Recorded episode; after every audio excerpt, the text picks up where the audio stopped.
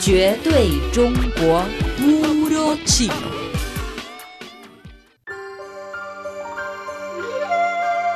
En 2010, la Organización de las Naciones Unidas otorgó un día de reconocimiento para cada uno de los seis idiomas oficiales utilizados durante los foros del organismo, con el objetivo de celebrar la diversidad lingüística y cultural y promover el uso igualitario de esos idiomas.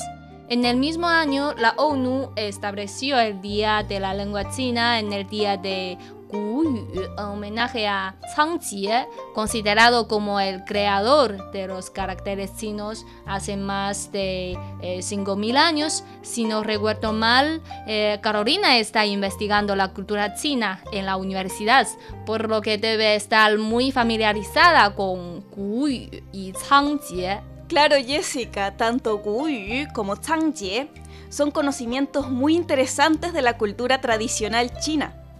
Gu Yu es uno de los 24 periodos climáticos del año solar y es mundialmente famoso porque está incluido en la lista de Patrimonio Cultural Inmaterial de la Humanidad de la UNESCO. El carácter Gu significa grano y Yu lluvia, por lo que Gu Yu lo llamamos lluvia de granos en español. Muy buena explicación. Guyu, lluvia de granos, es el sexto periodo climático del año solar de China y también el último de la primavera. Y su llegada significa el final definitivo del frío. La temperatura va subiendo día a día y van aumentando las lluvias, clima que favorece mucho el crecimiento de los cultivos. Sí, y bueno, y en relación a esto, he oído una frase que dice Yu Shen Bai Gu. Esto quiere decir que la lluvia engendra la prosperidad en los cereales. Un fenómeno muy importante que tiene lugar en esta temporada de la lluvia de granos es que un pájaro llamado cuco comienza a cantar. Justo por estos días he oído con frecuencia el canto de este pájaro en los parques de Beijing. Es muy agradable este sonido y se puede escuchar desde lejos. Mm, en idioma chino, el sonido del cuco se dice puku, puku. Por eso se le llama a este pájaro puku niao. Y la palabra puku podría traducirse literalmente como eh, sembrar granos. El canto del cuco suena como un recordatorio para los agricultores. Puku, a sembrar las semillas. Jessica, ¿es verdad que el nombre chino de este pájaro suena parecido a su canto? Exactamente. He escuchado otro dicho popular chino que dice "Chun yu gui ru you".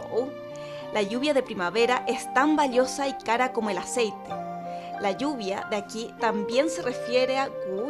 Así es. En esos días las pequeñas plántulas se terminan de plantar en la tierra y se siembran los nuevos cultivos. Todo necesita de más lluvia y además llega el momento de la cosecha del té primaveral. Por eso los chinos decimos que la primavera es la temporada clave del año. En chino decimos Ay, qué interesante. Nosotros también tenemos algunos refranes en español que hablan de la primavera, como mucha flor en primavera, buen otoño nos espera, o la primavera que canto, que llore, no llegará nunca sin flores. Jessica, he oído que en el día de la lluvia de granos hay diferentes costumbres en diversas partes de China. Sí, Carolina.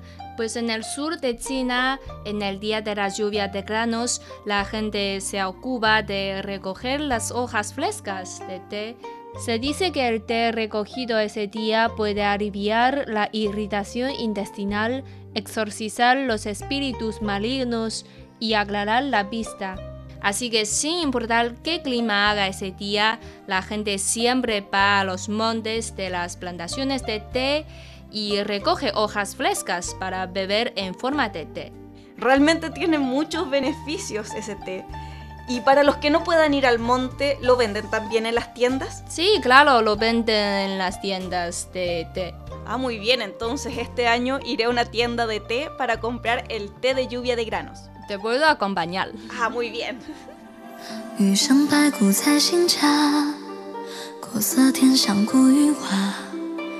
子规声声催人忙，终晚南坡终北洼，雨中行，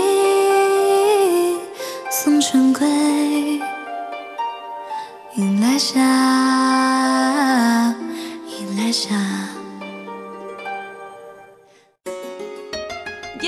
Como hemos mencionado, el Día de la Lengua China de las Naciones Unidas también conmemora la contribución de Zhang Jie como inventor de la escritura china. Su historia es muy interesante.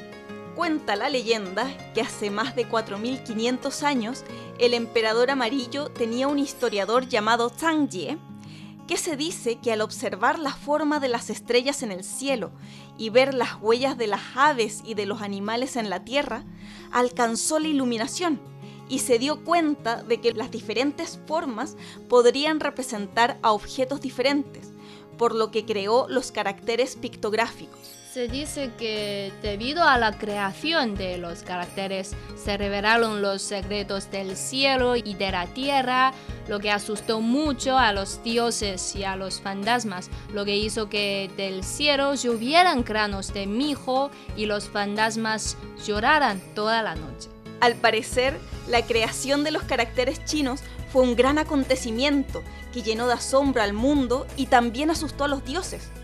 Es por ello que los caracteres chinos mantenían una posición muy sagrada en la mente de la gente de la antigüedad. Mm, hoy en día es difícil creer que los caracteres fueran creados únicamente por Jie, sino que estos fueron creados colectivamente por el pueblo chino antiguo a lo largo de un extenso periodo de tiempo pero quizás eruditos como Jie unificaron los distintos caracteres con su significado y enseñaron al pueblo chino forma correcta de escribirlos.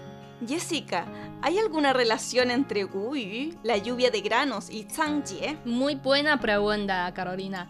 Pues diferentes lugares de China celebran el Día de la Lluvia de Granos con actividades muy variadas, desde la dinastía Han que hace más de 2000 eh, años el distrito Baishui de la provincia de Shanxi en el oeste del país mantiene la tradición de rendir culto a Changjie, pues según otra leyenda, además de la que acabamos de contar, el emperador amarillo estaba impresionado por la hazaña de Changjie y permitió una lluvia de granos de cereales a manera de recompensa pues cada año, al llegar el día de la lluvia de granos, gente de todas partes acude a Baishui cantando y bailando para recordar a ese santo Changjie.